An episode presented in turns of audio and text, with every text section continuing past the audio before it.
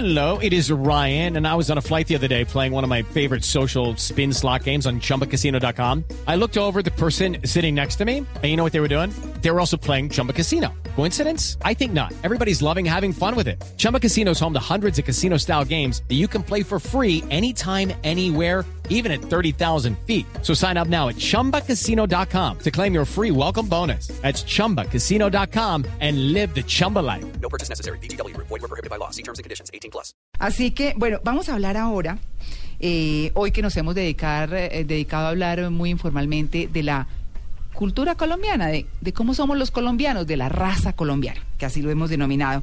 Pues vamos a hablar con quién no mejor que con Juan Gozaín para mm, referirnos a la ascendencia libanesa, a esa que llegó a la costa colombiana, a la cual Juan pertenece y que mm, trajo cosas que han impactado en nuestra cultura, pero que seguramente también ha asumido algunas nuestras. Juan, muy buenos días. María Clara, ¿cómo le va? Qué gusto saludarla. Ah, Lo mismo, Juan. ¿Y cómo está el clima hoy en Cartagena? Estaba buenísimo hasta que ustedes resolvieron quitar los chistes buenísimos para ponerlo a hablar a uno. No, pero Juan, qué mejor que escucharlo a usted. Juan, No, pero buenísima la frase. Eh. Es mejor que digan, qué cosa tan fea, que digan, pobrecito, era tan buena persona. Corra y después diga, pues sintieron el temblor. Eso sí no hay nada que hacer. no, a mí, a mí me encanta el Mono Sánchez como habla tan coloquialmente y como dice que el paseo de río en Colombia es para ir a lavar el carro, por ejemplo. Qué bueno, mire, sabe que estoy sintiendo un fenómeno curioso, interesantísimo. Ajá. El humor colombiano que en los últimos 30 años, por lo menos, procedía todo de, de Antioquia, de Medellín. Sí. Ah, Recuerde usted los Marinillos, Montecristo, Mm. Tola y Maruja, Vargasville. Todos. Ahora se está diversificando por distintas regiones del país.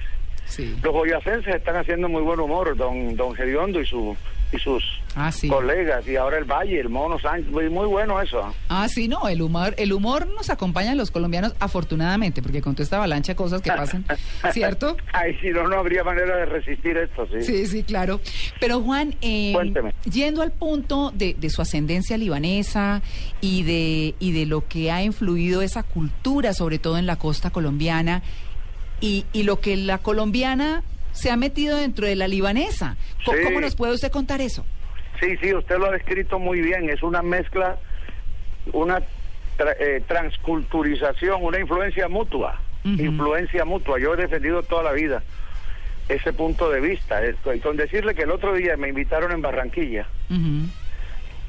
Hay un acto en Barranquilla una vez al año, Sí. que es una maravilla por lo ingenioso, por el propósito, por lo gracioso. Se llama eh, Comida y Letras del Caribe. Y entonces es a beneficio de la Cruz Roja del Atlántico, Mm. ¿verdad? sí. Y lo invitan a uno a hablar de eh, eh, comida que tenga relación con los libros, con las novelas, con las historias del Caribe. Y es en el Country Club de Barranquilla. ¿Y sabe qué le sirven de almuerzo a los que pagaron su boleta? Por la- la- el dinero es para la Cruz Roja, les repito. Sí. Le sirven lo, aquello de lo que se está hablando. Mientras el conferencista va echando el cuento, le van sirviendo los platos que él va hablando y dice, eso es buenísimo, es una idea inteligente. No, qué delicia. Es delicia, exacto. Y entonces nos invitaron a, a dos o tres personas, a Vivian Chagui, que es una gran cocinera, Mm. y a mí, que soy un gran hablador de paja. nos invitaron a hablar del tema, ¿verdad? Comida árabe en el Caribe. Usted no se imagina las historias que ahí salieron. Con decirle que ese día que íbamos para la conferencia, sábado. Íbamos de Cartagena en el carro y pasamos por el centro de Barranquilla rumbo al escenario de las charlas, rumbo al club. Sí. y en el centro de Barranquilla en un humilde restaurante, un restaurante popular. Lo que en Bogotá llaman el, el almuerzo ejecutivo, Sí. corrientazo. corrientazo, ¿sabe cómo lo llaman aquí? Ajá. La electrocución, porque como se está pegando un corrientazo. Claro.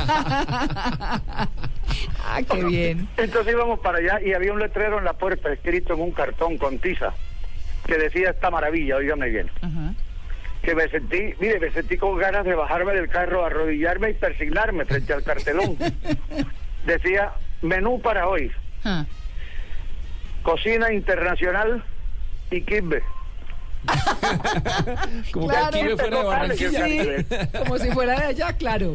Pues claro. es que el Kimbe ya es el Kimbe es hermano de la carne salada y del sancocho. Pero total. Yo sí creo que sí. Entonces, cuando terminé mi charla, yo estaba tan emocionado contando esa historia que dije una frase y al día siguiente el diario El Tiempo tituló por ahí mi conferencia en Bogotá. Una frase que decía, por eso yo me siento profundamente orgulloso de ser el hijo, hijo legítimo, eso sí, Ajá. De un kibbe con una arepa de huevo. Ay, está buenísimo. No, esto aquí, eso se volvió ahora. Mire, usted no se imagina cuánto la comida fue la el factor principal de, de compenetración y de, de vinculación mutua entre árabes y caribes, Sí. entre libaneses y caribes. También hay sirios, palestinos, pero la mayoría es libanesa, como usted dice. Sí. La comida, pero no solo la comida. Usted no sabe, el otro día yo iba por la calle Mm. en Santa Marta y me paró alguien y me contó una historia que me dejó conmovido y yo sé que eso es verdad. Sí. Maicao, por ejemplo, la, la ciudad guajira, ¿verdad? Sí. La ciudad de la frontera donde hay tanto comercio, tan bueno, Sí. eso se volvió palestino. Es la última inmigración árabe que ha llegado a Colombia, la más reciente, la de los años 70 y 80, los palestinos a Maicao. Usted va un viernes por Maicao Sí. y nota algo extraño. Y de pronto se da cuenta de lo que es. Todos los hombres visten camisa blanca con pantalón gris, camisa manga larga, porque ese es el vestido que se ponen los musulmanes el viernes, que es el día de guardar. En Maicao, oiga, en Maicao no solo puede ver eso, en Maicao hay mezquita, hay Ah. escuela en árabe, enseñan el idioma árabe, hay club árabe. Juan, ¿y, Ah. ¿y por qué por qué en la costa? ¿Por Sí. qué en la costa? ¿Por qué se han radicado ahí? Eh, Están en todo el país, obviamente, y en todas partes, en todo el mundo. Pero cuando llegan a Colombia, ¿por qué les gusta tanto esa región? ¿Por qué se adaptan como tan fácil? Le voy a decir porque hay, las razones son, son varias, pero las fundamentales son estas. El único lugar que existía en esos tiempos para entrar a Colombia, cuando no había aeropuertos, ni puertos, ni nada, era Puerto Colombia, en Barranquilla, Claro. el muelle de Puerto Colombia. Esa fue la razón por la cual el presidente Ospina Pérez, en el año 47, llamó a Barranquilla Puerta de Oro de Colombia. claro. Por ahí entraban todos. Por ahí entraron los emigrantes árabes, europeos, por eso Barranquilla. ¿Usted ha visto los apellidos típicos No, pero total. barranquilleros? Sí, Claro. claro. Terlein, Ajá. Macausland, Ajá. Carbonel, Tarud. Bueno, Ah. por ahí entraron todos los árabes. Y oiga lo, oiga lo que iba pasando. Eh, eh, ¿Usted sabe en qué consistió la emigración árabe? Que ese es uno de los factores más bellos de ese tema. Consistió en tío que estando aquí trae sobrino. Ah, claro. Primo que llama primo, vente para acá, ya yo estoy instalado, te vienes aquí, empiezas a trabajar conmigo y así comienzas. Son muy solidarios. Muy solidarios. Sí. Por eso, por eso aquí la gente cree que todos los árabes son parientes, porque se comportan todos como parientes, Claro. Aunque fueran simplemente paisanos de un pueblito del Líbano que lo mandaba a buscar a su amigo, ¿verdad? Claro. Vente a trabajar, aquí nos está yendo bien, esta gente es muy buena, hospitalaria, etcétera. Entonces llegaban a Barranquilla. Mm. Ya los primeros que estaban en Barranquilla les decían, hombre, el comercio, que era su gran actividad, en Barranquilla ya se llenó, pero aquí cerca está una ciudad llamada Cartagena. Mm. Entonces le prestaban dinero y él se iba a Cartagena y se organizaba. Mm. Cuando llegaban los terceros les decían, ya Barranquilla y Cartagena está lleno el comercio, vete a Cincelejo. Y así se fueron de- partiendo de Barranquilla hacia la periferia, ¿verdad? Claro. y se fueron quedando, esa es una razón. Otra, el mar. El mar, son gente de mar, los fenicios. Al fin y al cabo, los libaneses más que árabes son fenicios. Descienden de los viejos navegantes fenicios que inventaron el comercio, el que inventó esas cosas. Y les, les, les atrae mucho estar en la orilla del mar. Eso es fundamental. Mm. Juan, eh, ¿los libaneses son tan parranderos como los barranquilleros? ¿Eso lo cogieron ustedes, por ejemplo? Yo creo que ahí hubo influencia mutua, ¿sabes? ¿Ah, sí? Sí, sí. Le voy a decir por qué. A ver. Lo- como le digo, los, los libaneses fenicios de origen se, se iban por todos los caminos del mundo, por el mar, por las carreteras, por yo conozco viejos, conocí viejos libaneses, viejos árabes, también sirios, que se iban en mulas por los pueblos vendiendo cosas y comprando cosas. Aprendieron el español, regateando precios, ¿sabes? Mm. Por eso yo dije, el día que me hicieron miembro de la Academia de la Lengua, dije que mi mayor orgullo era recordar que cuando mis padres y mis abuelos llegaron aquí, mi padre decía, una señora le dijo en San Bernardo del Viento una vez, ay don Juan, ustedes que llegaron sin saber una palabra y aprendieron el español. Mi papá le dijo, señor, el problema no eran las palabras, el problema era el alfabeto, Mm, porque la A suya es igual a la A de un alemán o de un inglés, pero no a la mía. Y le dijo, cuando yo llegué aquí, señora, yo no sabía si la letra O era redonda o era cuadrada. Y tuve que aprender todo eso. mm. Por eso yo digo, el gran orgullo mío es saber que hispanoparlante de primera generación, como soy, colombiano de primera generación, entro a la Academia de la Lengua a nombre de unos emigrantes que llegaron aquí llenos de ilusiones y no sabían si la letra O era cuadrada o era redonda. ¿Qué tal? Claro, mi, mi mamá contaba que cuando ellos estaban pequeños pasaban eh, por las casas golpeando, vendiendo ropa. Y era ropa barata, ropa barata. Ah, Eso es buena, bonita, barata. ¡Eso!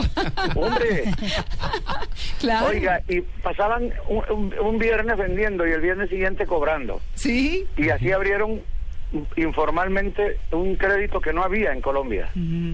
Ellos y los judíos, ¿usted sabe? Sí, los judíos, claro. claro. Que aquí los llamaban genéricamente polacos, Ah, ¿Qué tal? porque los primeros judíos vinieron de Polonia.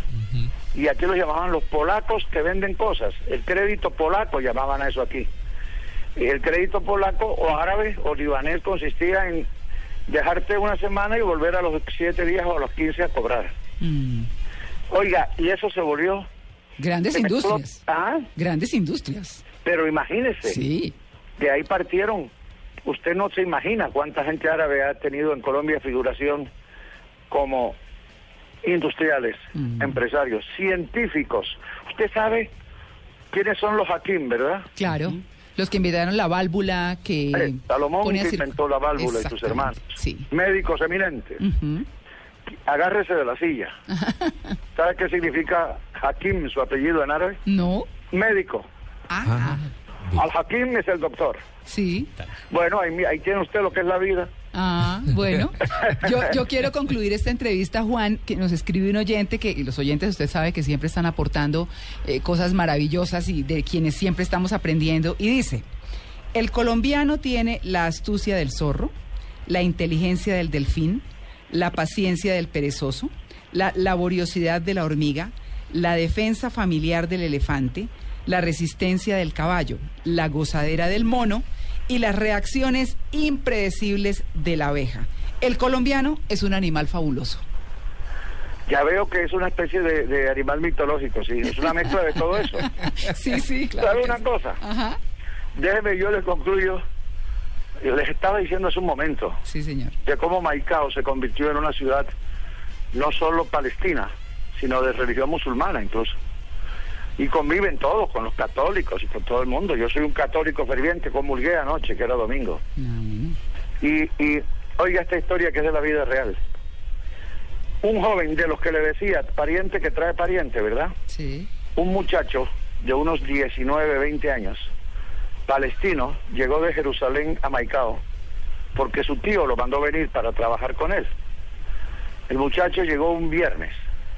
El sábado ya era amigo de media población de los nativos guajiros y de todos ellos que son tan hospitalarios. En La Guajira los policías de tránsito son indígenas, guayús. Eran en mi época, no, más, ya no sé si eso habrá cambiado. Tenían un uniforme de color kaki, un uniforme de drill. Y este muchacho, que llevaba 24 horas en Maicao, sacó el carro de su tío arbitrariamente. Y con dos amigos guajiros se fue de Maicao a Riohacha a bailar en una discoteca. Cuando estaban saliendo de Maicao, este muchacho manejando por una carretera que no conoce, se metió en contravía y se acercó el policía de tránsito guajiro y le dijo, está violando la, la norma, va en contravía. Y el muchacho hizo seña de que, ni cero, no entiendo nada. Mm. Y el policía le dijo, ¿cómo que no entiendes? ¿Tú de dónde eres? Y el muchacho dijo, mi ser extranjero. Digo, ¿qué vas a hacer extranjero? Si tú lo que eres es turco, te las vas a dar extranjero conmigo aquí. Ahí está como hemos asimilado todo. ya no somos extranjeros No. en esta tierra, qué maravilla. Para nada, para nada. Pues Juan, siempre es un placer hablar con usted y, y escucharle esas maravillosas historias. Y bueno, en este caso el de la raza colombiana libanesa, podemos decirlo así, ¿no? Yo me siento profundamente orgulloso de ser, de haber nacido donde nací, Claro. en este país, y de provenir de quienes provenen, de quienes provengo, los que llegaron de migrantes. Ese es mi mayor orgullo en la vida, ser colombiano y libanés al mismo tiempo. Juan, un feliz día. Felicidades a ustedes por hacer cosas distintas en la radio. Un abrazo. Muchas gracias. 9.32, estamos en Blue Jeans de Blue Radio.